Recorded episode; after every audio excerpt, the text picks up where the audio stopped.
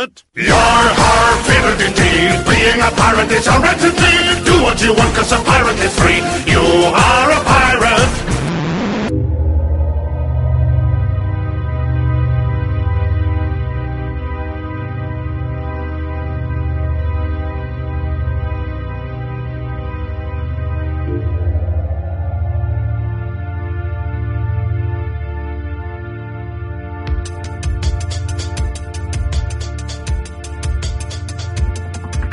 Yoho, Marujada! Mais uma vez, Jabu Rio, direto do Pirata Cast, no baúpirata.com. E aí, Esquilo, tranquilo aí, cara? Como é que tá Cuiabá? Ué, Cuiabá tá, tá aqui. ela, não, ela não está se movendo no tempo ou espaço, então tá tudo bem. É, quem mais está por aí? É, Júnior, deu seu alô. E aí, Estilo? Olá, pessoal. Vamos pro cast, que esse cast acho que vai ser enorme. Né, Sbrig? É isso aí. Então, hoje vai ser um cast meio que perdido, né? Não é, Valéria? É isso aí. Estreia completamente resfriada. E para começar é, bem legal nesse cast, eu quero mandar um beijo pro meu pai, pra minha mãe e pro vôlei. Especialmente pra você. É, o vôlei só porque ele pediu aqui no chat, né? Tá enchendo a porra do saco, não vai gravar e fica pedindo beijinho no É chat. dormir, porra. É. Ai, meu Beijo Deus. que é, né? E hoje a gente vai falar de J.J. Abrams, né? Pra quem não sabe, é o criador de Lost, criador de Alias, é, produtor, escritor de diversas coisas legais aí. Acredito que muita gente não tenha noção do que o J.J. já fez, né? Muita gente acha que é só Lost. A gente vai tentar falar um pouquinho do trabalho dele aí, todas as produções que ele participou. Então vamos lá para nossos recados, coisa rápida, dois, três minutinhos. Daqui a pouco a gente tá voltando com o tema do cast.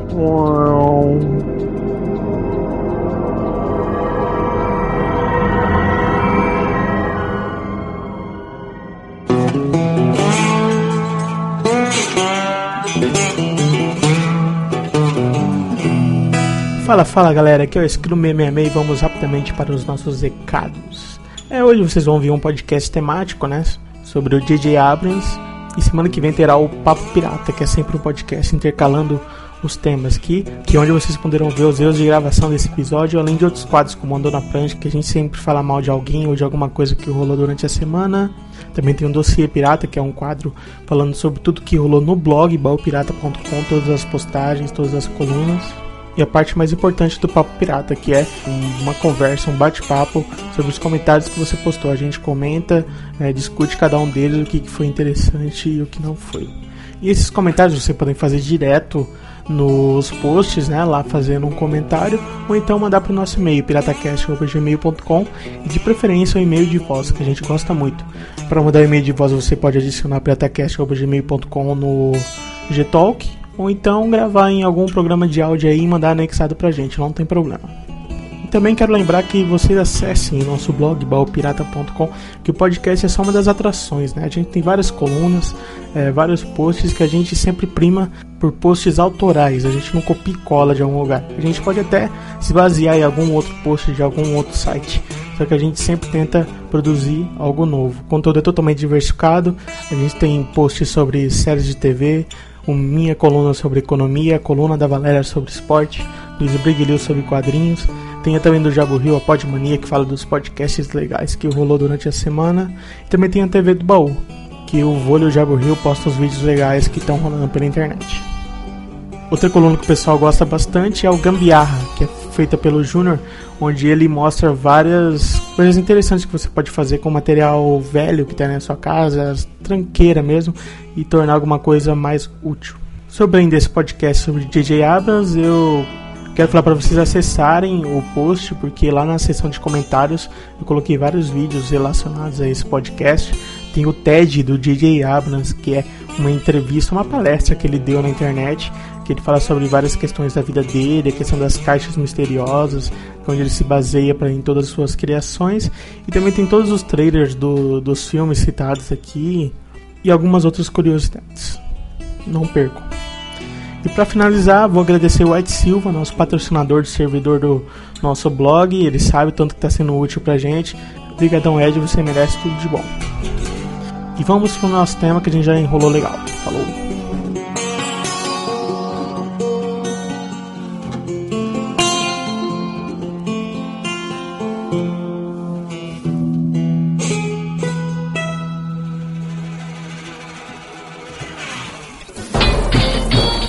Está ouvindo Pirata Cast, o podcast do baú pirata.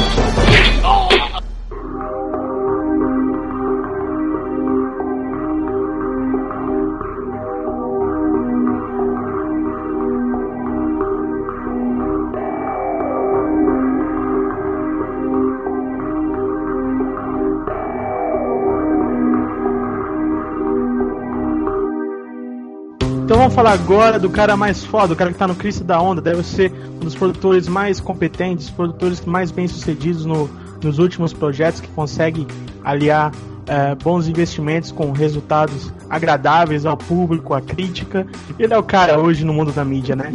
J.J. Abrams, o produtor de Lost, o produtor de vários filmes aí. E vamos começar com a biografia dele. Então, o nome dele completo é Jeffrey Jacob Abrams. Nascido em 27 de 6 de 66 de 66 e tem 42 anos hoje, né? Pra quem curte Lost, quem sabe, é um easter egg. E nasceu em Nova York e foi criado em Los Angeles, né? Ele tem um pistolão de infância, né? Que a gente fala que é filho, mas ele tem um pistolão de infância. Ele é filho de Gerald W. Abrams. A mãe dele também eram produtores executivos de renome nos Estados Unidos. São produtores executivos de renome nos Estados Unidos, o que facilitou bem a carreira dele no começo. Ele pode dizer que não, mas facilitou, né? É, a série preferida dele de infância era o Twilight Zones, que aqui no Brasil se chama Além da Imaginação. E é casado e tem três filhos, que falam o Bad Robot na, Ah, no episódio de Lost. Verdade. Ah, né? rapaz, são eles que falam, não sabia.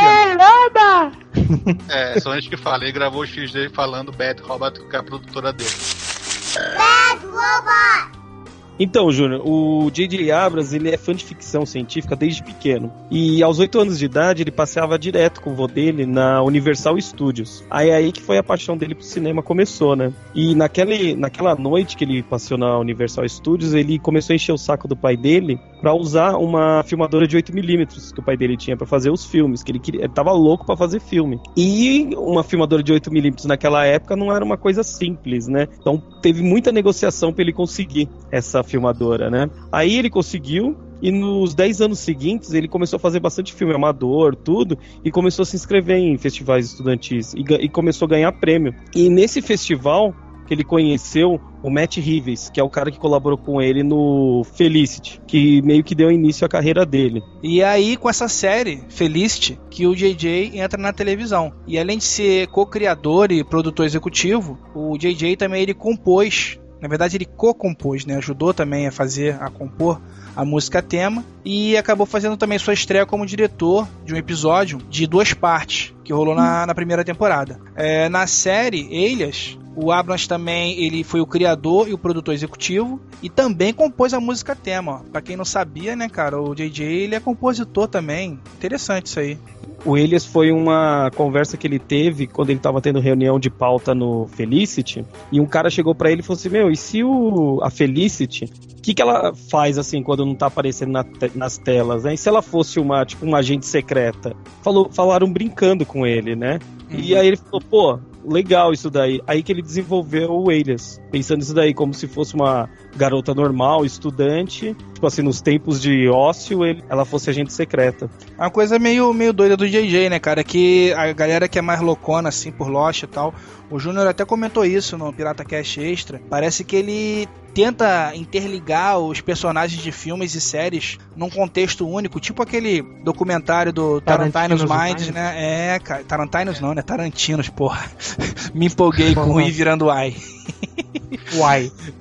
Então, a gente pode até botar esse link pra galera também do YouTube, né, cara? Que tá o seu Jorge, o Celton Mello, é bem interessante. É, mas nem se compara, né, o tamanho de roteiro do Tarantino de interligação dos filmes com o do J.J. Abrams, que aqui é só uma suposição, uma possível é, referência, né? É, Eu acho, eu acho que tem mais coisa, que até tem tem muita coisa ligada com o Tarantino também. Tanto que ele tem alguns atores, como o Tarantino, que ele sempre chama, que é o, por exemplo, aquele caso do Parkman de Heroes. Ele sempre chama pra todos, para tudo que ele faz, ele chama o Parkman de Heroes pro, pro, pra coisa dele. Ou seja, o Parkman tá em Star Trek, o Parkman tá em Lost, o Parkman tá em Felicity, o, o Parkman tá em Alias. Tá em seja, Lost. Tá, é, não, ele tá em tudo. Tudo que o JJ fez de um tempo pra cá, o Parkman tá. Tem também uma atriz também que ele sempre chama. Então tem muita coisa do Tarantino também no JJ, que é o, são os diretores da nova direção.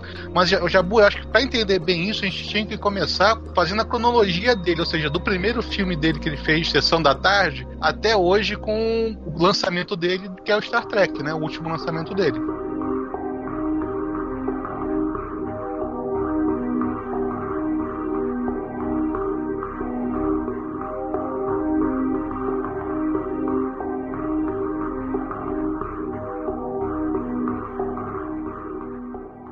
Bom, e aí após esse período aí da infância, que, que o Briggs falou, o Abrams estudou no Sarah Lawrence College, em Bronxville, Nova York, onde no último ano ele reuniu-se com um amigo para escrever o argumento de um filme que, foi acabado, que acabou sendo comprado pela Touchstone Pictures, e o argumento foi a base para Take Care of Business, que o nome em português ficou Milionário no instante. instante. Exatamente. Esse foi o primeiro filme produzido pelo Abrams e foi estrelado por Charles Grodin e James Belushi.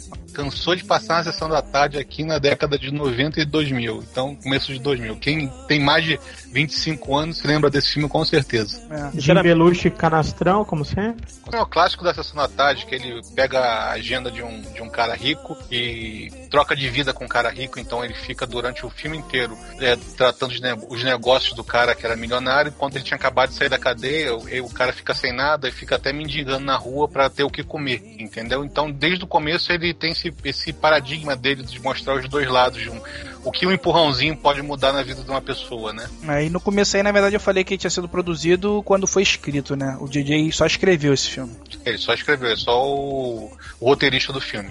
É uma comédia bem legal. Sessão da tarde, né, cara? Sessão da tarde, muita confusão. Aprontando de montão.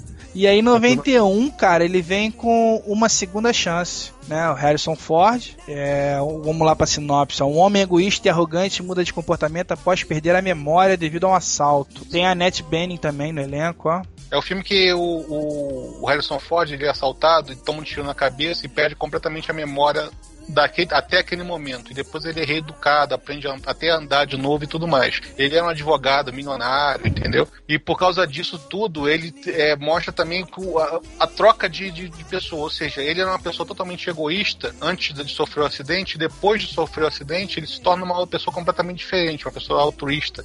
Ele não ligava para a filha dele, não ligava para a mulher. E depois dessa, desse acidente, ele mesmo sem se lembrar que amava quem eram aquelas pessoas, quem era a filha, quem era a mulher, ele passa a ter um carinho especial, passa a ter um cuidado todo especial completamente diferente do que ele era antes. E assusta até todo mundo que está cercando em volta disso. E enquanto isso, na firma que ele era o advogado milionário, é, querem tirar ele de qualquer jeito, porque ele fica é, meio que incapacitado pro Fica, trabalho. fica mole, né? Passa a não mentir mais, né? Na verdade, ele não se lembra mais de nada, ele não se lembra nem mais como ser um advogado, né? Ah, então. Parou de mentir, não pode ser advogado, né, cara? Olha a profissão, no degrime. E né, nisso aí ele já vem na questão da redenção, né? Que você pode ver em outro, várias outras produções dele, é, de você ter é, alguma, algum estímulo do ambiente que faça você rever sua vida, no caso o acidente, que faz você repensar nos seus valores. E uma coisa interessante desse filme, que foi o primeiro trabalho dele já com o Hans Zimmer, que é um mega boga criador de trilhas, né? De filmes e tal, que faz a grande trilha do Lost. E ele participa como ator também desse filme, né? É, que é um easter eggzinho dele, que ele, no começo da carreira dele, ele participava também nos filmes como, como ator. Ele, nesse filme, ele é roteirista e coprodutor. Ele começa a carreira dele de, de produção de filmes de, em 91 com o Harrison Ford. É, que ele fez o roteiro e participou da coprodução, né? Isso. E aí, em 1992, ele vem com Eternamente Jovem, Mel Gibson como ator principal, filmão. É, eu vi esse filme, acho que foi no cinema, cara, ainda. Então tem Mel Gibson, Jamie Lee Curtis e Elijah Wood, olha aí, ó. Em 92 era um molequinho. É, bebezinho. E o plot do filme é o seguinte: ó, em 1939, um piloto de testes, que no caso era o Mel Gibson, fica transtornado quando a mulher dele é, acaba sendo atropelada. É mulher não, na verdade, namorada com que ele pretendia se casar é atropelada e fica num coma irreversível. E achando que ela vai morrer a qualquer momento, ele, ele acaba aceitando também participar de um experimento voluntário que envolve criogenia. Para quem não sabe, criogenia é o congelamento rápido, né, da pessoa. aquela coisa que muita gente faz, manda congelar a cabeça, congelar corpo pra quando for em 2040, sei lá, reavivar a pessoa, descongelar e a pessoa viver de novo, pra descobrir de repente a cura da doença dela. Bom, então tinha um experimento assim e ele resolveu participar. Né? Deixaria ele por um ano somente, em estado de, animal, animação suspensa, caso ela voltasse do coma ou morresse, sei lá, ele não estava perdendo nada mesmo, resolveu participar do experimento. Só que aí o projeto é esquecido e a cápsula é aberta por acidente 50 anos depois. E quem faz o, essa descoberta aí, quem abre a caixa, é exatamente o Elijah Wood. E aí ele acaba acordando do, do, do, do, sono dele lá, né? Da criogenia e tal. E descobre que a mulher dele, a namorada dele, está viva. E aí começa aquela, aquela procura, né? Onde está ela e tal. Só que tem um problema também. Ele começa a envelhecer precocemente. Né? Tudo que ele economizou enquanto ele estava congelado, em, sei lá, uma semana ele envelhece, 50 anos. Então você imagina a situação. Isso aí a gente pode ver a primeira. É, o primeiro trabalho dele envolvendo, mesmo que não sendo uma viagem em si, mas é um trabalho em cima da, da passagem de tempo diferente para uma pessoa ou para outra, né? Que ele vai trabalhar nos próximos nas próximas produções dele. E é o primeiro trabalho dele de ficção científica, né? Ele como fã de ficção científica é a primeira vez que ele escreve alguma coisa de ficção. É, mesmo sendo uma ficção, ele focou mais no drama, né? A ficção como se fosse um personagem secundário no filme, é mais a questão do amor, do Mel Gibson com a mulher legal. E nesse ele também é roteirista e assume a produção executiva do, do filme. Em 1993 ele, ele fez o 6 graus de separação. Nesse ele, é só, ele trabalha só como ator no filme, que é um jovem negro que é socorrido por um casal de alta sociedade em Manhattan após ser ferido num assalto. Quem faz o jovem negro é o Will Smith. O interessante desse filme, ou não, né, é que o Will Smith faz o papel de um homossexual e que durante o filme ele comete algumas cenas que são meio, meio constrangedoras, entendeu? Eu acho que o mais importante nisso é que ele tá como ele, o JJ tá com um ator aí que é um pedaço da carreira dele que muita pouca gente conhece. Até porque ele usava o, nome de Jeffrey para fazer papel de ator e tudo mais. E legal, né? Porque tem bastante ator famoso nesse filme, né? Que mesmo fazendo papel menorzinho. Tem o Donald Sutherland, pai do Jack Bauer, né? Tem o Ian McKellen, que depois se tornaria o Gandalf e Magneto. futuros blockbusters e acabou eu mesmo não, não, lembro de nada desse filme. E o mais legal desse filme é a ideia como o do próprio título, né, que é o 6 graus de separação. Que é aquele negócio que o J.J. Abrams vai usar depois numa, na própria série que ele faz, que é esse lance de que todo mundo tá ligado por seis pessoas, que por seis pessoas você pode chegar a qualquer outra, sabe? É o conceito que o Orkut usava também no começo, né, Exato. né, cara? É um estudo científico isso daí. E eu acho legal colocar lá no, no post tudo como link, é o oráculo do bacon que foi feito logo que saiu essa, esses estudos dos seis graus de separação, que é uma forma de você chegar. É um site você coloca qualquer nome lá e você consegue chegar até seis pessoas ao Kevin Bacon. Se bem que eu coloquei meu nome lá e não achou não, cara, mas tudo bem. Ele vai pelo MDB, por isso. Ah, tá, tem que ser ah. ator. então tá. mas chega nele, seis pessoas. Em 96 ele faz uma ponta no filme Diabolique, dessa vez com um ator que ele faz parece que um personagem que morre afogado na piscina rapidamente. É, devia estar tá sem dinheiro, porque estava muito tempo sem fazer nada. É, e o filme Apareceu tem... a pontinha. Sharon Stone gostosona na época de é, Atração Fatal, é o nome do filme dela, né? Selvagem. É isso aí. É, na época Atração de... Fatal é Glenn Close, porra. É. é, whatever, né? E outro filme que ele fez aqui em 96 foi o primeiro amor de um homem, que tem, olha só, o cara do Friends. É, o David Schimmer. É... e ele foi o produtor desse filme, né?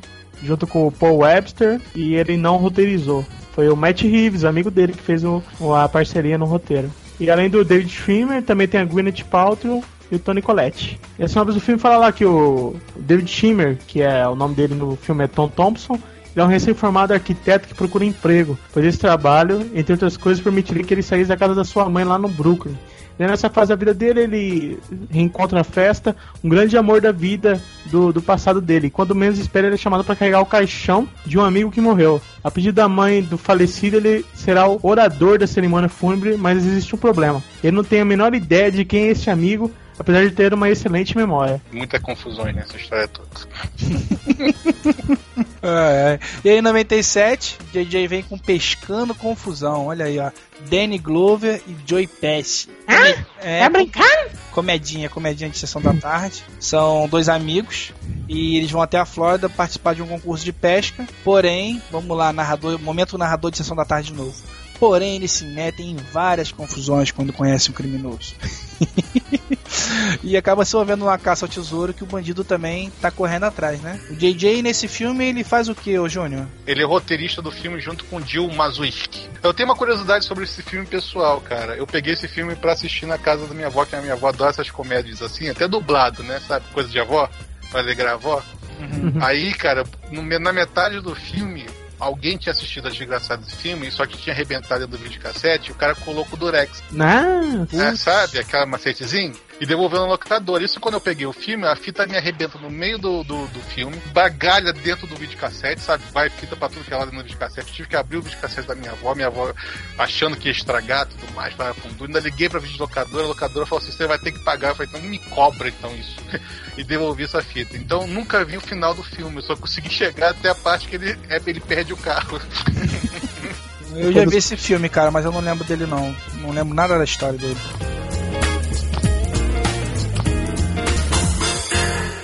E, e agora no início de 98 ele roteiriza um dos filmes mais controversos, mais famosos de todos os tempos, né?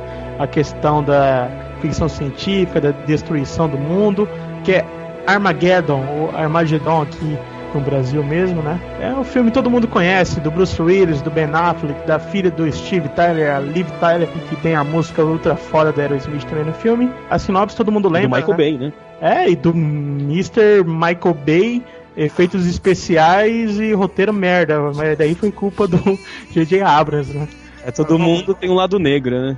Exato. A sinopse, só pra falar, apesar de todo mundo já conhece, né? Tá lá na Terra, começa uma chuvinha de meteoros e tal, e daí os cientistas descobrem que tá pra chegar um asteroide do tamanho do Texas pra destruir o planeta. Tá se aproximando a velocidade de 35 mil km por hora, e tem aquela questão. Como que você destrói um meteorito, um asteroide que tá vindo em direção à Terra? Eles tiveram a grande ideia de procurar um perfurador é, um prospector, né, que se fala de, de petróleo e tal, para tentar destruir esse asteroide cavando nele, né, fazendo um buraco no meio dele para ver se ele se despedaçasse no ar no meio da história. Cara, você falou aí de perfurador, prospector, eu lembrei de próstata, não sei porquê, cara, me deu medo.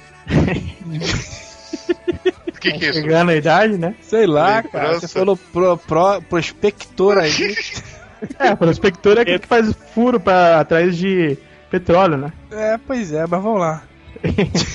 Mas ó, o- ele perfura pra poder colocar a bomba, né? Uma bomba nuclear. No... Ah, é, eu não lembrava dessa, mas é, a ideia é idiota do mesmo jeito.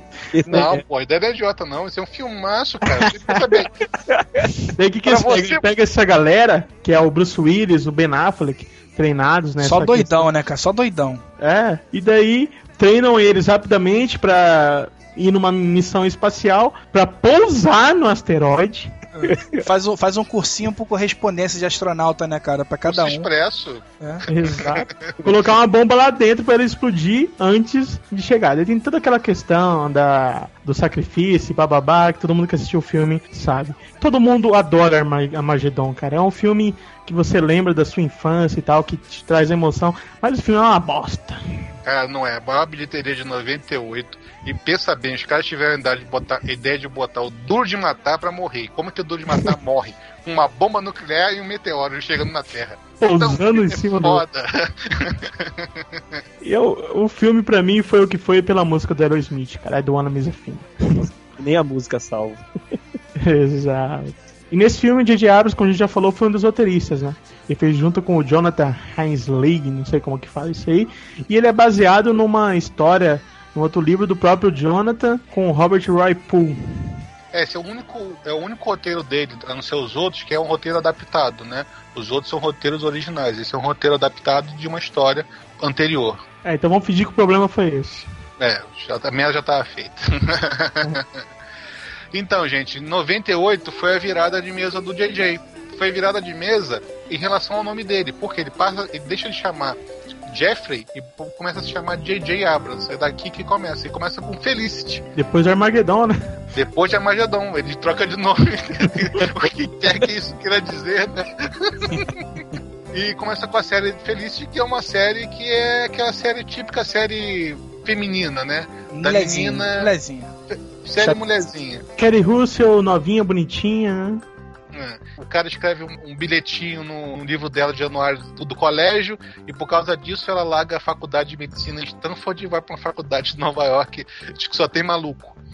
Entendeu? E quando chega lá para falar com um cara bonitão que era, que era a paixão dela do colégio, o cara nem reconheceu quem era ela. Então ela já tava na merda, ficou na merda. Então a história se passa assim né, todo episódio. Ela ditando uma carta num, num toca-fita pra amiga dela que tá estudando em outro colégio, em outra faculdade.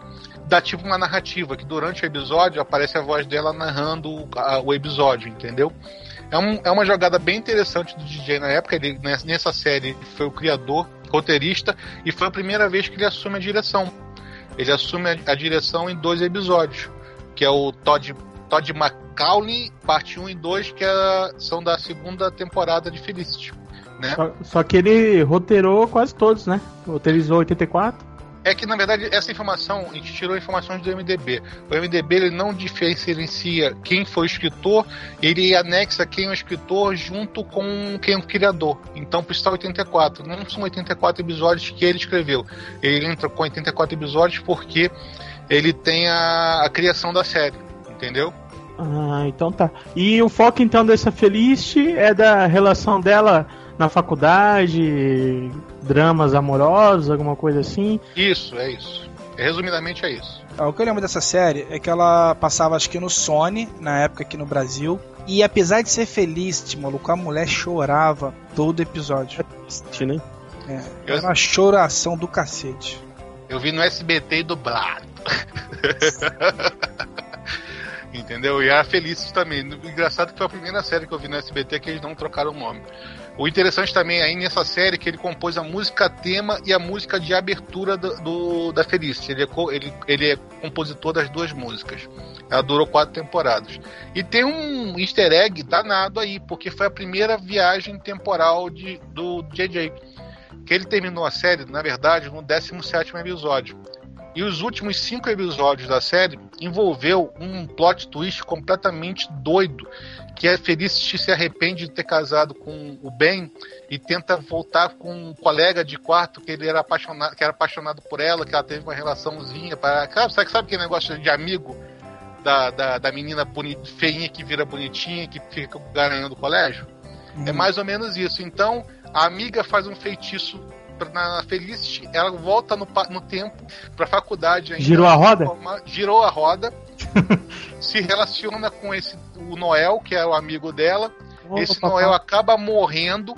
E ela fica desesperada e acaba voltando pro futuro e deixando, perdoando a traição que o Ben tinha o, marido dela, que era, que era apaixonado dele no primeiro episódio, ela perdoa e deixa o- a roda seguir em frente, ou seja, o mundo seguir em frente e não decide não voltar para trás. Então a primeira roda na vida do JJ foi Felicity, por incrível que pareça. É, mas o Felicity parece que não tinha nenhuma ligação com ficção científica, né?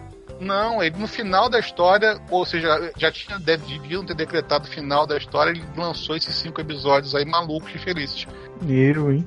que envolve até bruxaria para voltar no tempo. Voodoo. É para Jakku. Então tá, né? Em 99, ele lança The Suburbans, né? O Recomeço. Em 99, ele foi só produtor, né, desse filme, né? Isso, um filme que me dá muito medo pelo elenco, né? Jennifer Love Hewitt, apesar de ser bonitinha, né? As últimas fotos dela não de, não parece estar tão bonitinha, mas ela é muito ruim atriz. E tem o Will Ferrell, que, não tiver ninguém pra controlar ele, ele endoida e o filme, o filme fica insuportável, cara. É, o, a sinopse do filme é a seguinte: é, The Suburbans, né, que é o nome do, do filme, era uma banda que nos anos 80 teve um único sucesso e desapareceu. Típico, né, que acontece The vezes. Wonders. É, pois é. E aí seus membros agora levam uma vida de burguês. Quando aparece uma antiga fã, no caso deve ser a Jennifer, né? Acho que eu... Parece. E só que ela agora ela é uma poderosa executiva do mundo da música. E ela faz de tudo para colocar esses caras de novo em forma para tocar.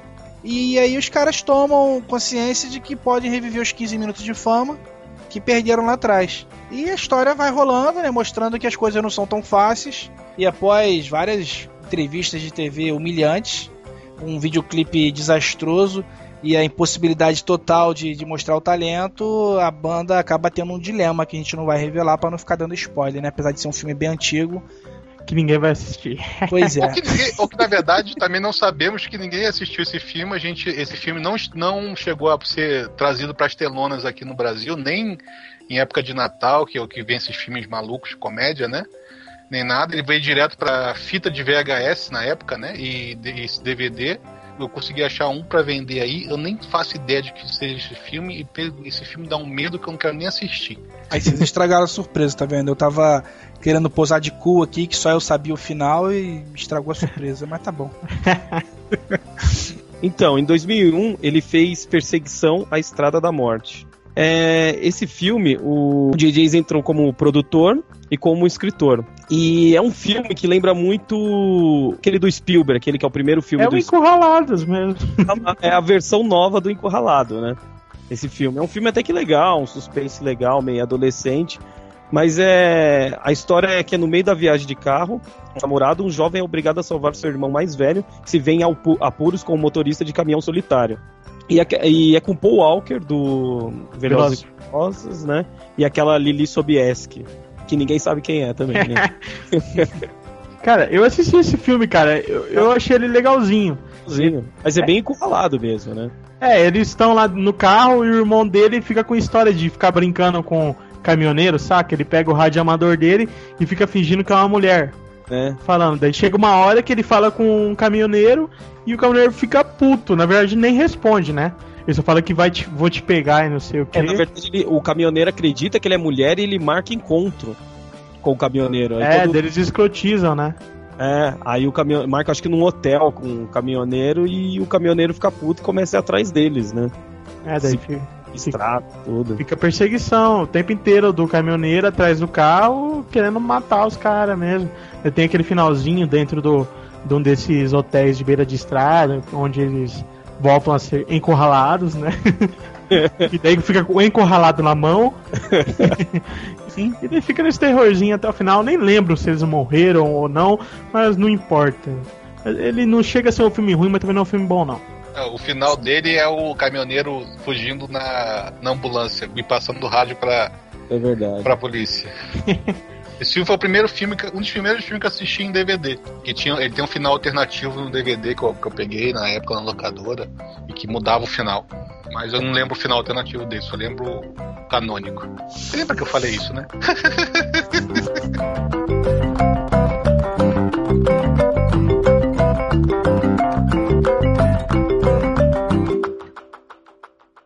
E em 2001 ele lança a série Alias. É, já é como produtor também, né, cara, com a Bad Robot, né?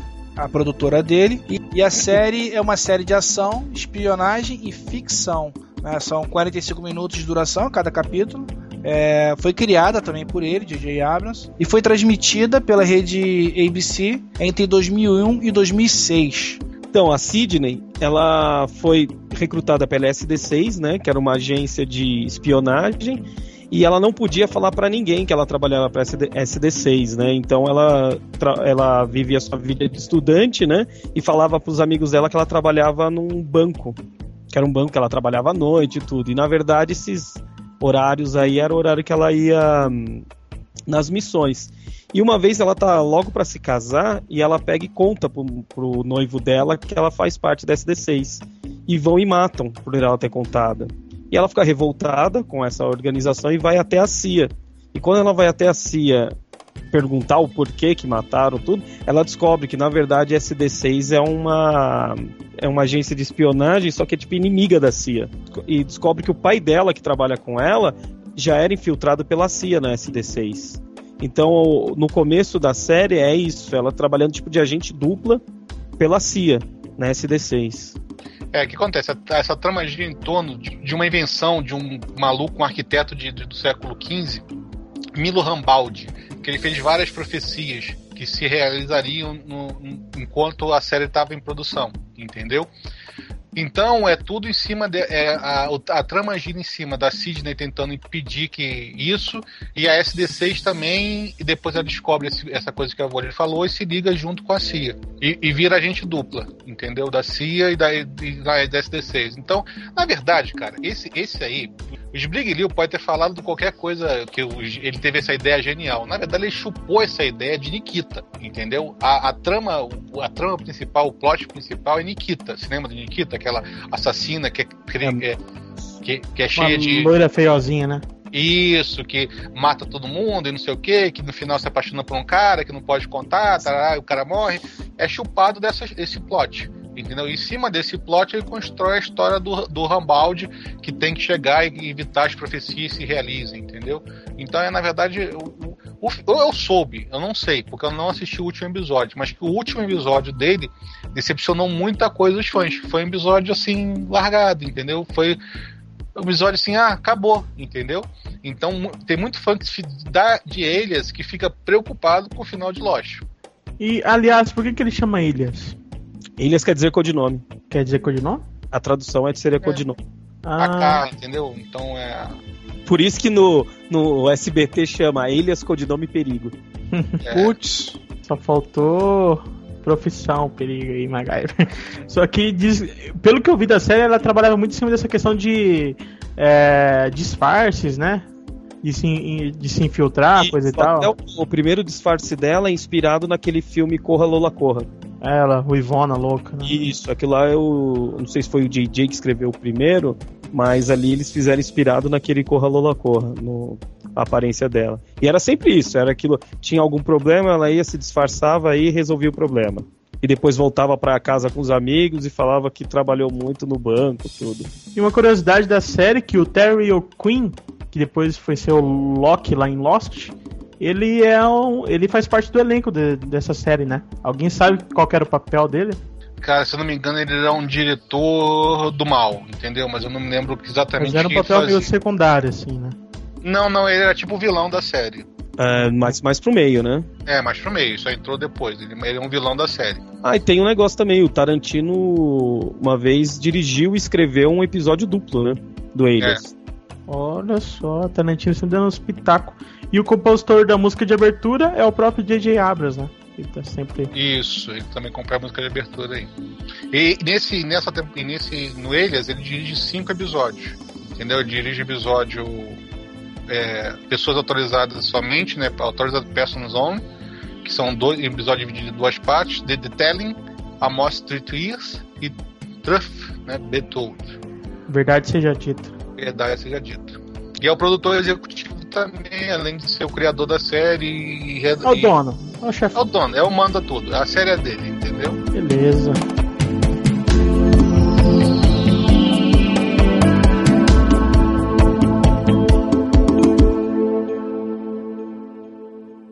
Então, gente, chegamos em 2004 e chegamos com Lost.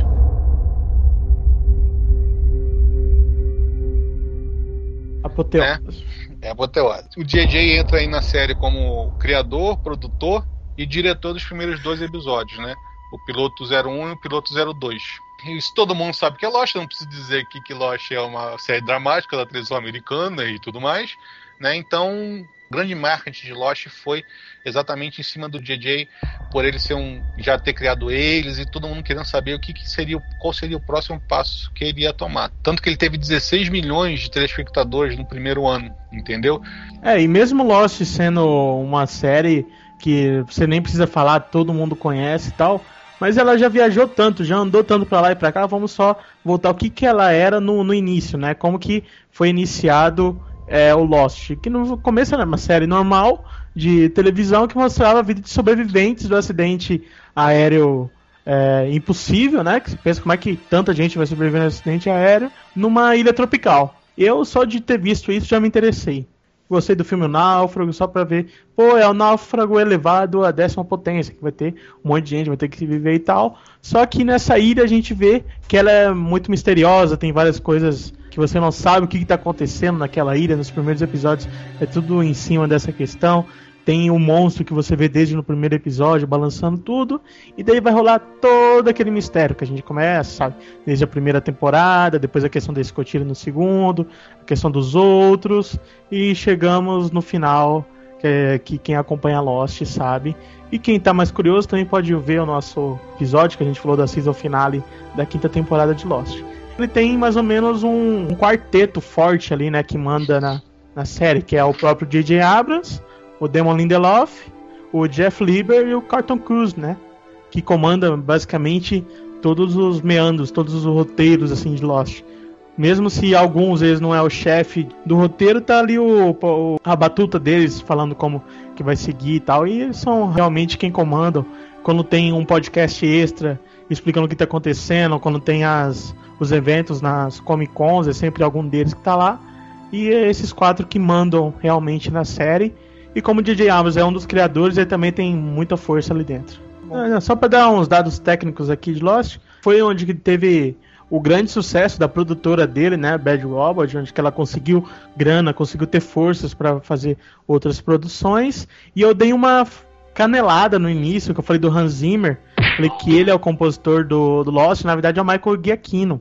O Hans Zimmer, ele também é um grande é, produtor de trilhas sonoras, mas quem faz o Lost é o Michael, Michael Giacchino.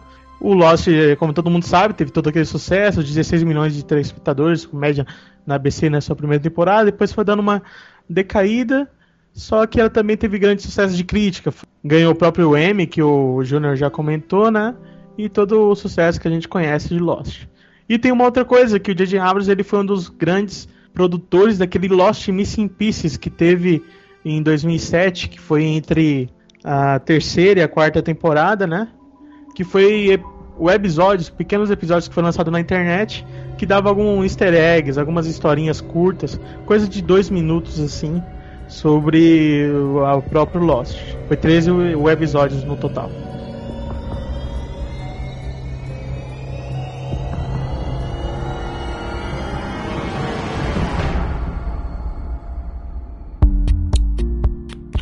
E o que explodiu minha cabeça aqui, cara, é que ele foi o diretor de uma das minhas séries preferidas, The Office, e foi um dos episódios mais interessantes de toda a série, que é quando o grande romance do Jim da Pan, que estava enrolando faz muito tempo, no, foi quando eles tiveram a primeira, o primeiro beijo, né? Teve toda aquela situação. O Michael deu uma festa, estilo cassino, a Pam bebeu margarita ou, ma ou margarida ou qualquer coisa do tipo. e acabou beijando o Jim ainda noiva do, do noivo dela ainda, né? E, que gerou o Jim a sair até da. da é verdade, ele saiu lá de Scranton, né? Foi para evitar, porque ela, ela, ele percebeu que ela gostava dele também, mas só que tava noiva de outro. Toda aquela coisinha, mas foi um dos episódios memoráveis de The Office. Foi só esse episódio mesmo. E falar no, no JJ, eu tenho que falar que é o cara que atira para tudo que é lado também. Ele escreveu um, um co-escreveu um, um, episódio de Avatar, né, da segunda temporada The Last Airbender, o The Drill. E só isso que eu tenho pra dizer sobre o episódio. Ele escreveu um desenho animado. É, o Avatar é um pseudo anime, né, como dizem, porque é um anime feito nos Estados Unidos pessoal que assiste diz que é bom, que é bem produzido e tal. É, tem, uma, tem, uma galera aí, tem uma galera aí que tá esperando o filme e diz que o filme virá arrebentando, né, cara? Quem que é o diretor? É o Shyamalan, né? Não. Não, que isso. Se for Cham... isso, eu acabo de bater na minha boca nesse Não, o Shyamalan foi cogitado no início, mas depois que a última bosta que ele andou fazendo aí, ele tá fora. É o cara do Titanic, que vai fazer até É um produtor foda, eu esqueci agora, mas é um, do, um produtor Não, não, o Titanic é outro avatar que ele vai fazer. Ah, é? É, não, é esse Avatar mesmo. Esse é Avatar, não, cara. O James Cameron é outro Avatar. É o James Cameron mesmo, é esse aí, é esse aí. Esse mesmo. Avatar é que ele vai fazer. Ele vai fazer em desenho animado, em animação 3D. 3D, isso aí. Eu não sei, hein? Ó, eu acho que o, o Shyamalan tá pra fazer esse e o Avatar do... Não, eu lembro quando saiu o Shyamalan, foi só ideia louca mesmo, não confirmou não. Puxa, credo, imagina. Aqui, ó, acabei de abrir Avatar 2009, James Cameron. Vê se é esse, não é esse. Aí. A Esquilo, dá uma olhada. É, ó, o Avatar não é o do desenho do James Cameron, é outro. Ah, tá. James Cameron é live action, cara. É, isso que eu tô falando, é um negócio. Eu acho que é o mesmo. Não, aqui, ó, já peguei, ó, abre no omelete aí. Inclusive vai rolar 3D. Esse filme aí que estão dizendo que vai ser o primeiro filme que realmente vai abusar dos quer dizer, efeitos 3D. Avatar é um negócio 3D, quer dizer. É um negócio de realidade virtual. A informática, Avatar é representa- representação gráfica de um utili- utilizador em realidade virtual. É, Avatar é o bonequinho ali do site. Por isso que eu tô falando que vai ser o Shyamalan ainda, quer ver? Medo. E fechando 2006, cara, JJ vem com Missão Impossível 3, né? Que foi o, o Missão Impossível que recuperou aquela coisa dos agentes trabalhando, não só o Ethan Hunt, né, que é o fodão e que resolve tudo. No Missão Impossível 3, ele, ele passa a, não que nos outros dois não tenha também a colaboração do- dos outros agentes, mas no 3 tem uma integração maior. Inclusive tem o, o, o Philip Seymour Hoffman, né, Esquilo? Exato, cara. Ele faz um vilão ultra foda. Ele que é um ator que é reconhecido em vários filmes como seu papel secundário, né? Nesse ele pegou um antagonista foda, fazendo muito bem o papel de vilão, o cara do mal mesmo. Aquele início do filme em que ele conta: um, dois, vou atirar na mulher dele mesmo, e daí você não sabe se ele atira mesmo. The rabbit's foot, where is it? I gave it to you. Ethan. Where's the rabbit's foot? What? What? What are you saying? That wasn't it? What I gave you? I'm gonna Is count to ten. You're gonna tell me where the rabbit's foot is, or she dies. It's gonna be okay. Do you understand? One, You listen to me. I got exactly what you asked for. Did you want something else? If there was a misunderstanding, I will fix it. I can get it. Whatever you want. two, Listen. Talk to me. We, we can talk. Like gentlemen. three.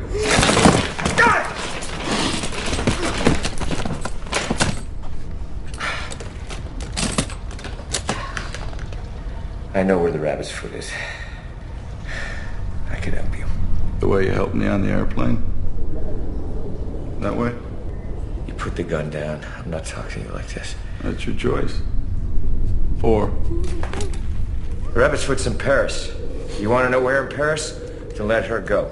Because you will It's never. not in Paris. Five. I can get it for you. But you kill her, you do this. You get nothing. Are you listening to me? The only way you're gonna get what you want is for you to. You think I'm playing? You think I'm playing? You don't think I'll do it? Where is it? Where the hell is it? Look at me. Where the hell is it? Look at me. Stay with me. Seven! Seven! I'm gonna kill you. I swear to God, I'm gonna kill you. Eight!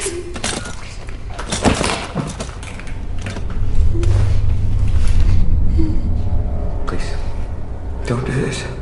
Just let her go. I promise you. promise you. I can figure out how to get whatever you Nine! Listen to me, listen to me. I want to help you. I want to help you get whatever you want. But you got to do what's right. What you know is right. No. No. No. Ten.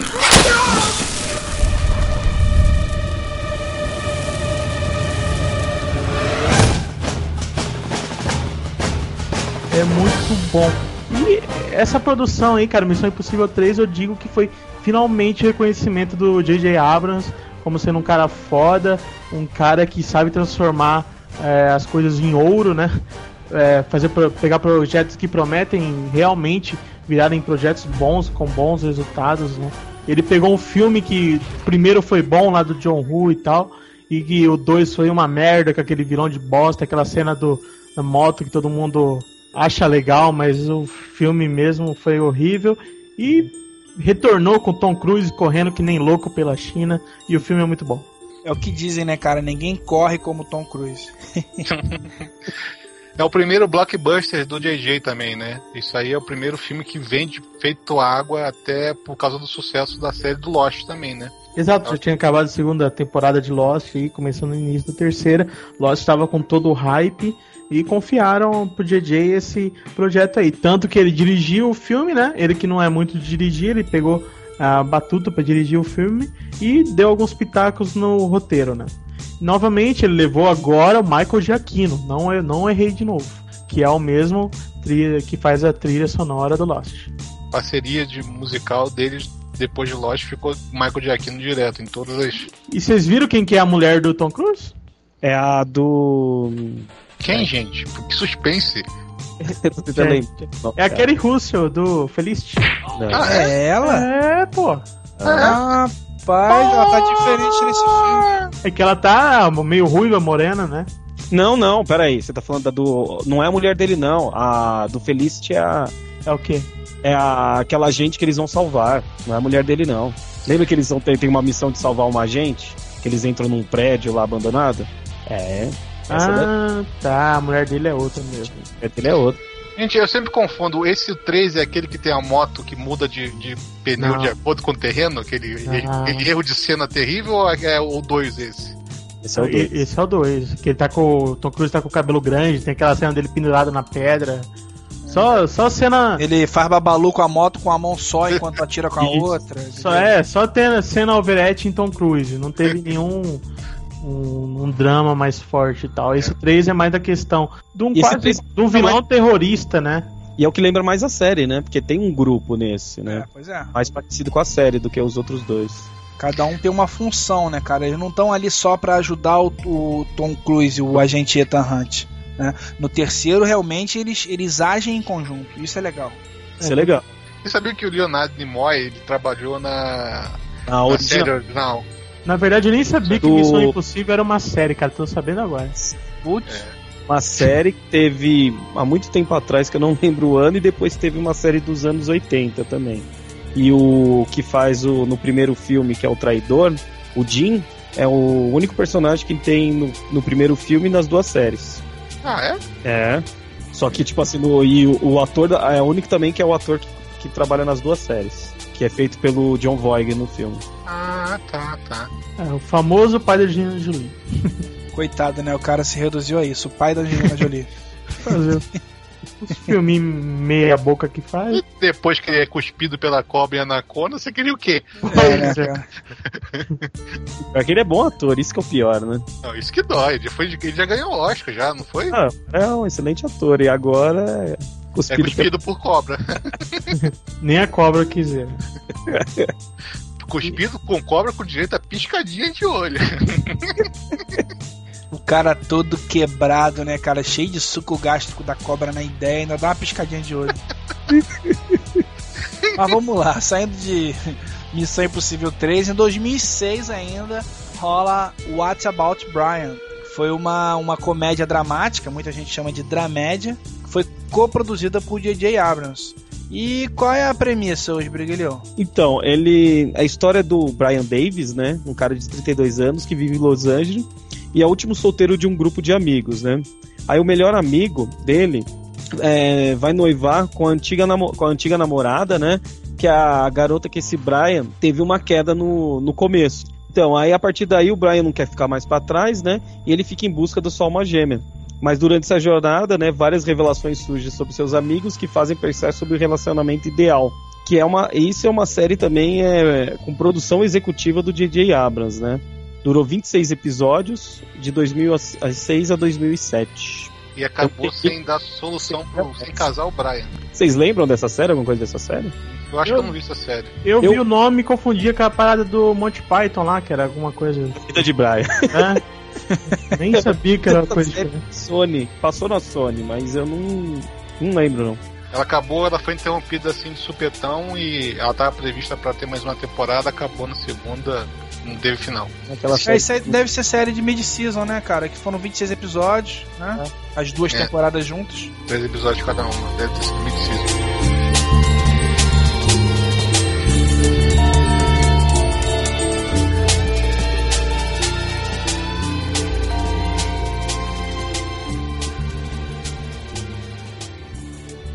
E em 2008, ele lança um dos seus maiores produtos de publicidade, na minha opinião.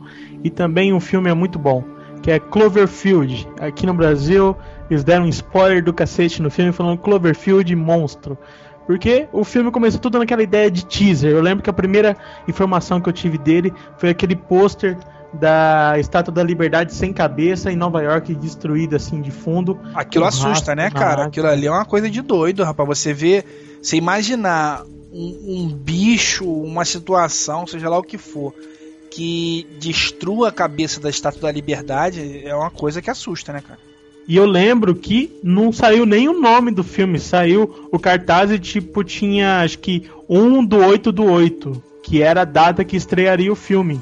Daí ficou mó tempo, ninguém sabia nem o que que era esse filme, qual que seria o nome dele.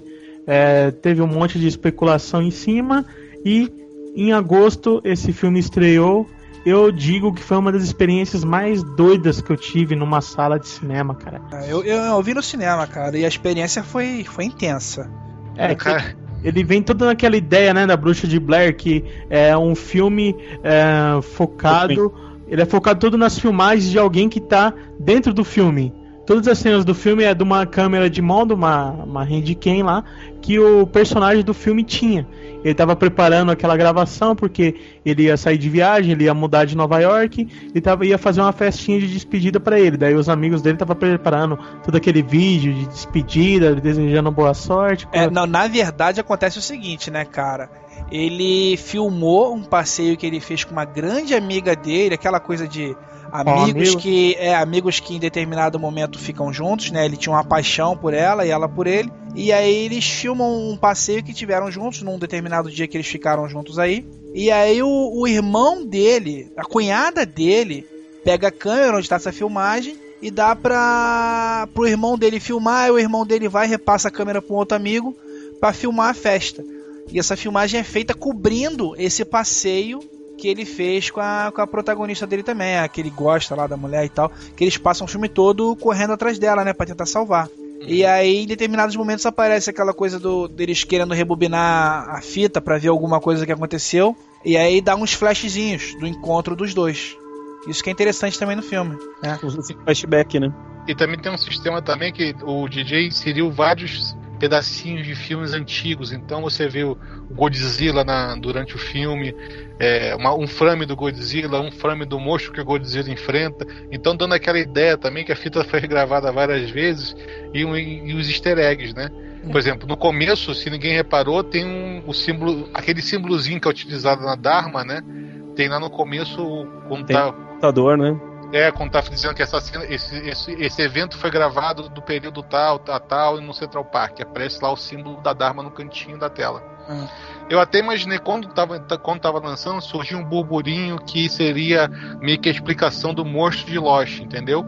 Então, Não, todo mundo especulava isso. É um monstro de Lost que fugiu pra Nova York. É, Unleashed. mas, mas é que tá, né, cara? Isso, isso é uma coisa meio esquisita, porque nesse filme, ele não é o escritor, cara, ele só é o produtor, né? É, mas Produtor e meio que diretor. Só que eles É, mas o diretor é aquele amigo dele desde o começo, o Matt Reeves. Mas ele é aquele Ele- produtor que põe a mão na, na direção, sabe? É, Não- tanto que, o, como a gente falou da da questão da publicidade, do viral, o início era um trailer de um minuto e pouco, só mostrando essas cenas iniciais aí do cara gravando e tal. E Pode o estar- início da destruição, a cabeça da Estátua da Liberdade caindo basicamente no- nos pés da galera. E só mostrava a data, como a gente já falei, e J.J. Abrams. Não falava mais nada. É a única info- informação que eles davam no filme. Bem questão do teaser mesmo. Mostrava eu- como se eu- fosse uma coisa meio, meio real, né, cara? Mesmo, né? eu tomei um spoiler desse filme, cara, duas semanas antes. Saiu eu, um blog que eu tava que eu costumo ler. É, saiu a imagem, saiu a monstro, imagem né? do monstro em, em, em aquele boneco do monstro, né, de 15 polegadas. Então mostrando exatamente como o monstro é. Eu, Cara, eu fiquei tão puto com, com Graças a Deus eu só vi o monstro no cinema, cara. Eu não quis abrir nada que, que eu via que era spoiler, não abri imagem nenhuma. E eu curti até porque eu fui ver no dia da estreia também. Só que eu gostei do filme, cara, que eles mostram basicamente a ideia de alguém que está sendo atacado. Quando você tem atacado, não vem um cara da marinha te explicar do que está acontecendo, como acontece nos outros filmes. Você tá ali, você não tem informação nenhuma, você tem informação que tá correndo pela galera, boato e tal. Você tá perdido, só- tá querendo sobreviver e salvar as pessoas que você ama e tal, aquela coisa básica, né? E a- o monstro mesmo, ele é mostrado, já que a gente é um spoiler geral, que todo mundo já sabe, que é um monstro que ataca a cidade de Nova York. E você não tem informação, você só tem algumas cenas que por alguma causa ele acaba chegando perto do monstro, até tem uma hora que ele sente o bafo do bicho, né? Ah, tem uma hora que ele, o, o amigo dele é comido pelo monstro, né, cara? Isso eu acho ru- ruim do filme, sabia? Por mim, acho que esse filme não precisava mostrar o monstro. É, Não, Só- mas ele mostra. Eu acho mais legal as cenas que aparece um monstro longe, né? É, então. Imagina acho você tá na cidade e. Puta que pariu o monstro ali, velho. Só E não tem pra onde correr. monstro só. Aí achei que no final ficou ruim por causa disso, porque começou a mostrar demais o monstro. É, que eles começaram a aprontar, quis voltar na cidade pra recuperar a namorada e tal. Esse negócio do monstro ruim que eu acho que perde o suspense todo que o filme criou, né? Ficar mostrando demais o O que eu gostei do final, cara, eu posso falar, né? Não tem mais spoiler nessa porra. Não, Não. o nome já é spoiler. né? Eu adorei o final. Adorei. É. Que não dá informação nenhuma. Do mesmo jeito que você começa, você termina o filme sem saber o que, que era o monstro, por que, que ele tava ali. Sem ter informação. Essa parada de filme que dá muita informação. Se eles quisessem explicar o monstro, cara, ia ficar uma bosta. É, cara, é, é aquilo mesmo que você falou. O cara tá inserido no contexto, o cara tá lá na história e você tá junto, né? Você tá analisando, é como se você estivesse analisando a fita do incidente. Então, assim, na fita de uma pessoa que tava no local lá, que tava passando por aquela confusão toda, nunca teria. Uau, esse monstro chegou em Manhattan da forma assim, assim, assado. Depois ele foi destruído assim, assim. Não é, é uma fita de quem tava no local. E por acaso ela até mostra, né, o Júnior, em determinado momento, como o monstro chegou, né, cara? Pra quem tiver interesse Como em ver, né? mostra? no final do filme, na roda gigante, quem tiver paciência de parar o DVD e vir frame a frame, vai ver o- uma coisa gigante caindo na água lá no fundo da tela. Então a gente presume qual monstro. Hum... Inclusive a gente pode soltar esse link aí no YouTube também pra galera, né? Só que o do YouTube é complicado porque a resolução, como é muito baixa, você não consegue ver. Você consegue ver mesmo no seu DVD de casa com o filme passando lá frame a frame. E outra coisa, esse filme é um filme que pra você ver com o controle remoto na mão. Porque tem tanto easter egg durante o filme que se você não tiver o controle na mão, você perde muita coisa. É legal você ir pausando, né? É, exatamente.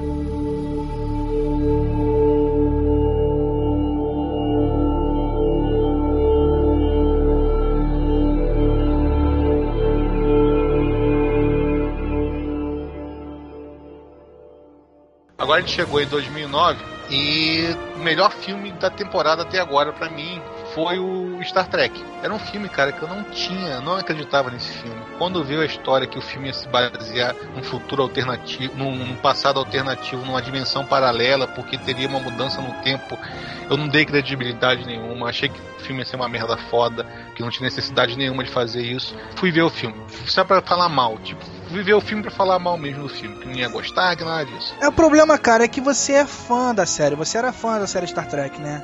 É, sou fã E- da série Star Trek. Pois ah, é, eu, todo- eu, não- eu nunca, é nunca vi um, tre um Star Trek e também não dava um peido pelo filme. Ah, cara, todo tracker é chato pra caralho, entendeu? Só tem maluco, é foda, entendeu? Não, não Eu ainda não vi o assim, filme, eu tô, prete- ó, eu tô pretendendo ver. E eu acho que você vai ter. Acho que é mais ou menos o que você vai falar. Mas eu acho que como filme, cara, funciona. Pra quem não é fã e quer ver um filme bom, eu acho que funciona. Não, o filme é foda, eu já, Não, o Júnior não terminou de falar. Você não deixa eu molhar o bico. O filme Não é vai. foda. Aí que tá. Eu fui ver o filme desacreditado. E quando eu chego e começo a ver a porra do filme, que começa as cenas e tudo mais, eu não vou dar spoiler aqui que não tem necessidade nenhuma, que o filme tá no cinema ainda e é legal todo mundo ver no cinema, cara, o filme é fantástico. Ele consegue fazer a, a trama amarradinha, sem deixar uma ponta solta. Ele consegue deixar. Pra quem é fã, que nem eu, que sou meio maluco, sou meio tracker, você fica emocionado de ver lá os camisas vermelhas se fudendo, ver o, o, o Spock, a, a briga de Spock do McCoy, o maluco do Scott lá a- aparecendo pela primeira vez, que eu, eu teve, teve uma hora que eu cheguei que eu pensei que o Scott. É, esqueceram do Scott e o Scott tá lá. Então tudo, tudo da série que o DJ pôde apro- aproveitar, ele aproveitou e jogou uma embalagem excelente, entendeu? É um presentão pros fãs e pra quem não é fã, assistir um ótimo filme de ficção científica, vai correndo pro cinema. É um filme bom de ação, um filme bom de ficção científica, pra fã e pra quem não é fã. Ele funciona pra qualquer pessoa, esse filme. É, para qualquer pessoa, quem, quem gosta de filme bom vai adorar esse filme. É um filme, num, num certo ponto, pipocão, pra quem não, não conhece a série.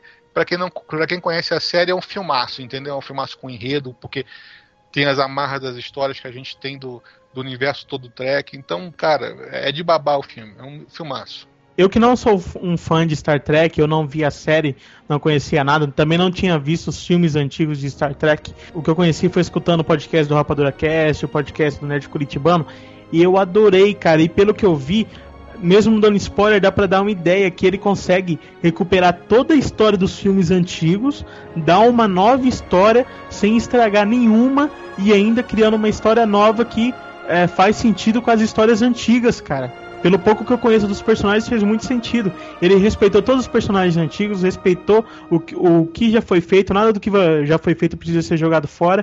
E outra coisa, cara, ele pegou personagens, atores, para fazer eles jovens, é, com, a, com o mesmo carisma, com o mesmo estilo dos personagens antigos.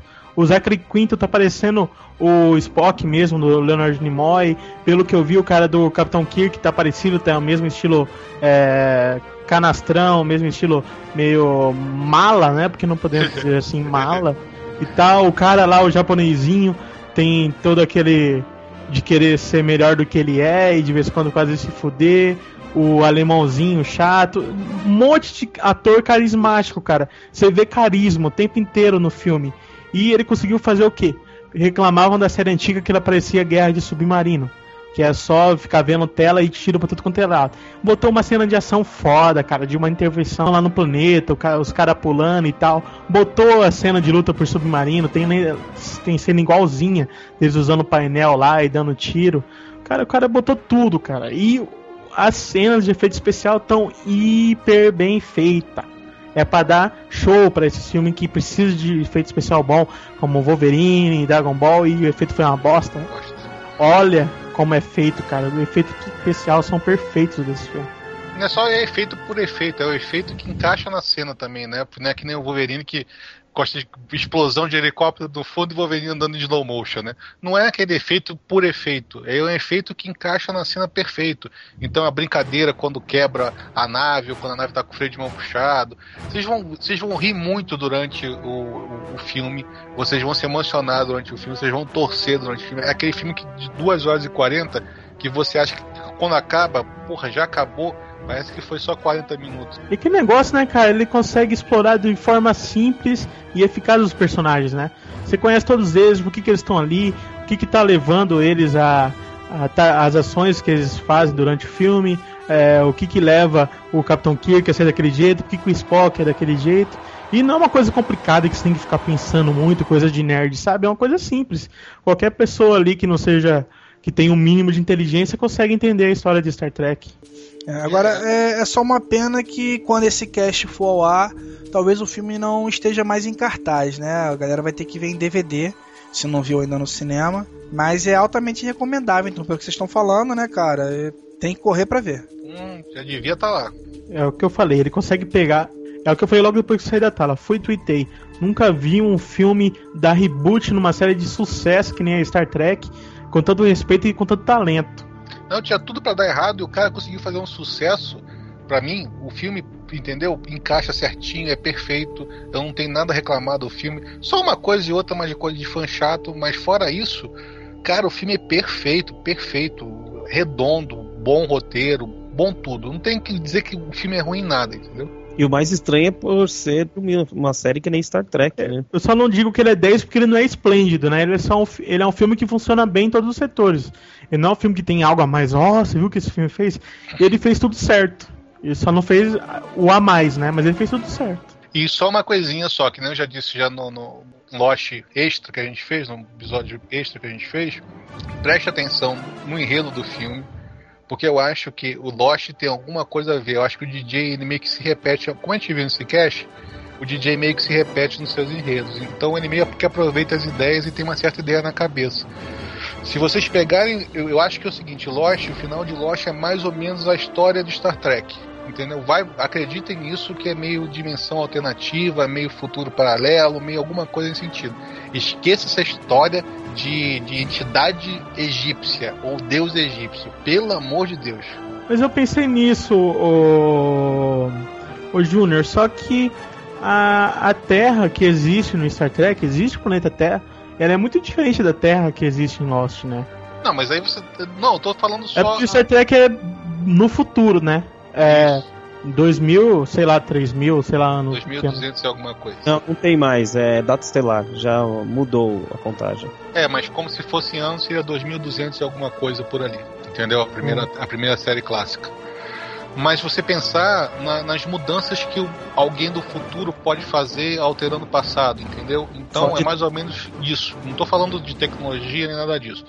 Eu acho que o DJ não vai fazer, o DJ e o- Lindelof vai chegar e fazer uma cagada de no final da série se desmentir desde a primeira temporada que eles fazem de falar que não tem nada a ver com, mitolo com, com deuses, nada disso. É tudo explicação científica em Lost. Entendeu? Eu sempre É, isso eu, sempre- eu espero isso, mas eu, eu, eu tô achando que não vai ser científica, não, que vai ser mais espiritual. Só que tem uma coisa a mais também que eu vi no Star Trek, cara. Que eu procurei, procurei fotos, imagens, mas não consegui imagem detalhada pra comprar uma, uma com a outra. É, Tem uma cena que o Capitão Kirk, assim, não é spoiler, porque é uma cena de meio, assim, que você não sabendo antes e depois não tem problema. O Capitão Kirk cai num planeta congelado lá, que eu pensei na hora em Star Wars 2. Mas. Só que. Só de aparência.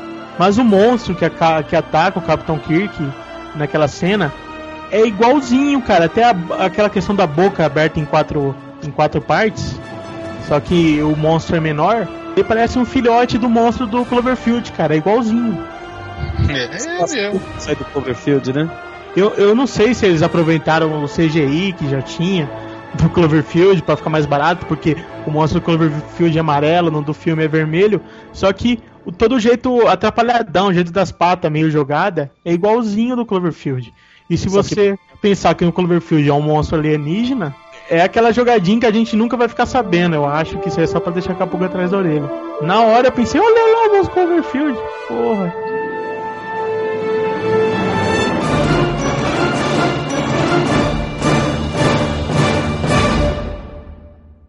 Então, em 2008, é, depois do sucesso todo de Lost, é, o JJ criou uma nova série, Fringe, que é um drama que explora a linha tênue entre ficção científica e realidade, né? Cara, é uma série boa. Bom. O John Noble, que faz o cientista maluco, arrebenta na série. Ele tá salvando a série. Ele é tipo o Hiro na, na segunda temporada, que a série tava uma merda, mas o Hiro era bom. Então ele tá, ele tá puxando a série sozinho. Porque os outros, a Olivia Dunham, que é a Ana Torv, e o, Mar, o Mark Valley, que, que faz o Dawson Spritz, eles estão se arrastando, não, não acham. Carisma, não, acham né? ponto. não tem carisma, não tem nada, estão lá, whatever. Só que o final, o último episódio de, de Fringe foi do caralho. Foi do Todo caralho mundo tá falando, né? o último episódio, porque primeiro o JJ puxou já a propaganda dele de Star Trek no, no Infringe. Então na- no penúltimo episódio você tem lá um cara falando do que é o, que é o Spock, né? Que eu achei engraçadinho, né? Bonitinho, que nem ele fez em Lost, que botou na, abertura de Lost, ele botou a Enterprise saindo, né? Ele também fez uma jogadinha dessa em Fringe. E no final do episódio do, da última temporada, né, o episódio 20, o Leonardo Nimoy faz uma participação mais do que especial, né? E é, e é muito legal, é, é muito. A trama fechou muito bem.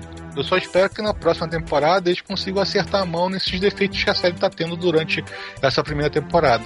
Ah, e Fringe tem toda aquela questão do sobrenatural também, né?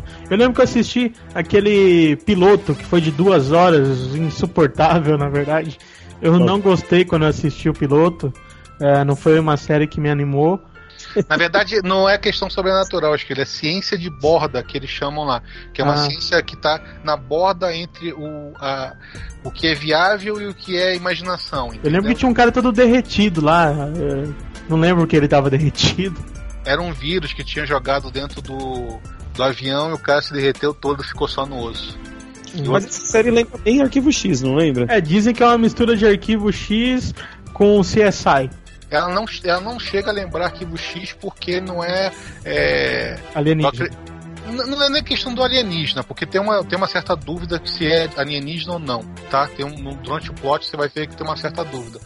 Mas o não é que ele want to believe, entendeu? Eu quero acreditar. Todo mundo do- da, da estação lá do onde a menina trabalha no FBI acredita, entendeu? Então não tem aquela coisa underground do FBI, o Fox Mulder e a Scully que acreditavam neles, entendeu? E faziam as coisas lá e resolviam e depois ninguém acreditava que tinham feito alguma coisa no, no- no negócio. Ali todo mundo acredita e todo mundo trabalha acreditando nela. Então não é arquivo X. Porque arquivo X tinha o underground, né? É, mas ele também foca na questão do mistério, né? Que levou Lost esse tempo inteiro aí. É, que tá acontecendo alguma coisa, mas você não sabe por que que tá acontecendo. Né? E um dia espera-se que você vai saber, né? Ou não. Não, então espera-se. É. A trilha desse é pro, pelo Abrams também, né? Pelo J.J. Abrams, né?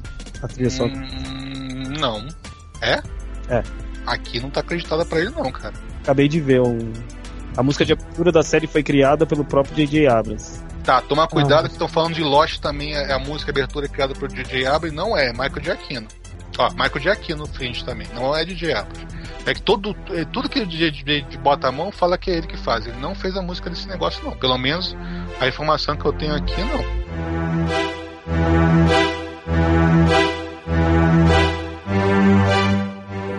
Na verdade, a gente descobriu que o J.J. Abrams é um quibador, então. É isso que eu tô Não, eu acho que ele é um grande idealizador, cara. Ele, ele pode não ser o peão de tudo que ele idealiza, entendeu? Tudo que ele monta, mas ele tá sempre chefiando, sempre montando, sempre tendo as boas ideias e norteando bem os seus projetos. Os projetos têm o que eu falei. O que ele rela a mão ultimamente tá virando ouro, cara. É, também ele rela a mão em tudo também na esquerda. Então, você vê, ele tá fazendo duas séries, tá com duas séries na televisão, lançou um filme cada ano, 2008 e 2009. Então, é, é que ele também já tira para tudo que é lado, né? E tá conseguindo se, se renovar de vez em quando. Mas o que eu mais dou mérito para ele, cara, é que ele tá conseguindo ultimamente trazer aquela questão do mistério e tal, que a gente tá vivendo uma época que tudo que era feito de mistério era mal feito, que você não acreditava. Eu mesmo, ultimamente, não tava acreditando tudo que eu via que era sobrenatural, viagem no tempo e tal. Eu não levava muito a sério e, e só dessa questão ser tratado com mais respeito, é, não abusando da nossa inteligência, né, colocando uma roteiro mesmo que sendo absurdo, que tenha faça algum sentido, já ele tá fazendo muito bem, cara. Eu acho que é por isso que ele tá conseguindo ter êxito. É, cara, eu, eu sou um fã de ficção científica desde que eu era garoto, né? Então, desde que eu tinha 9 anos de idade, eu assistia ali na imaginação, de madrugada, na televisão. Então, para mim é um, é um tema recorrente. Ele tá aproveitando muito bem, tá fazendo coisas excelentes, sim. Mas eu acredito que também ele chega, ele meio que se autocopia, entendeu? Ele tenta abusar meio dos temas que ele vê que tá dando sucesso.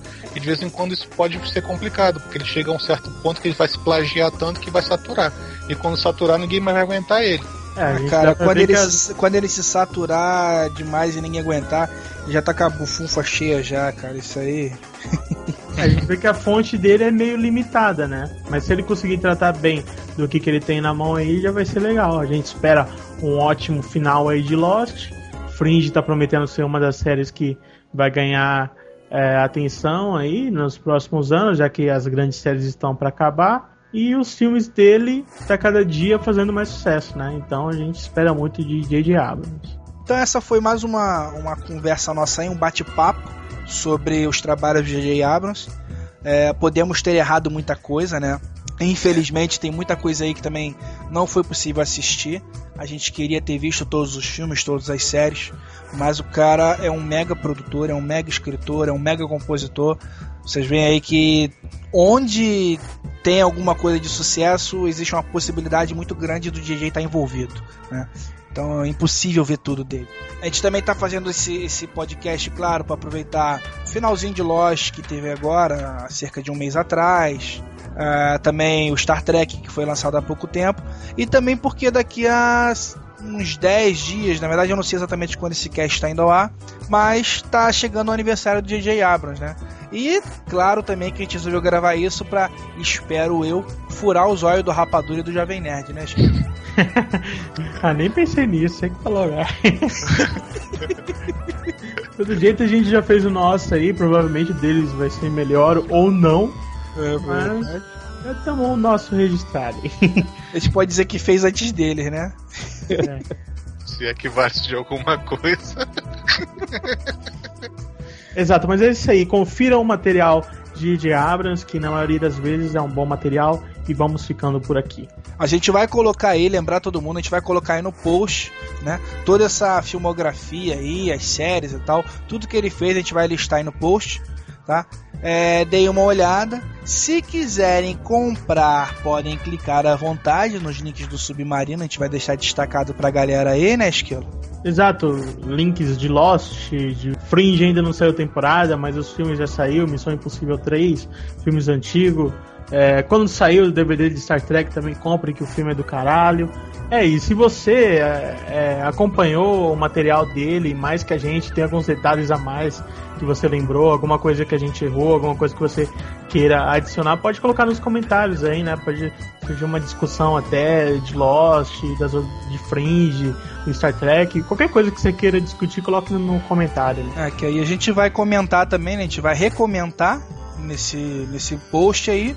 E provavelmente semana que vem, quando rolar o papo pirata sobre esse podcast, a gente vai dar a errata lá, né? Do que vocês colocaram, os comentários de vocês. Então não deixem de comentar, né? O seu feedback é muito importante para nós.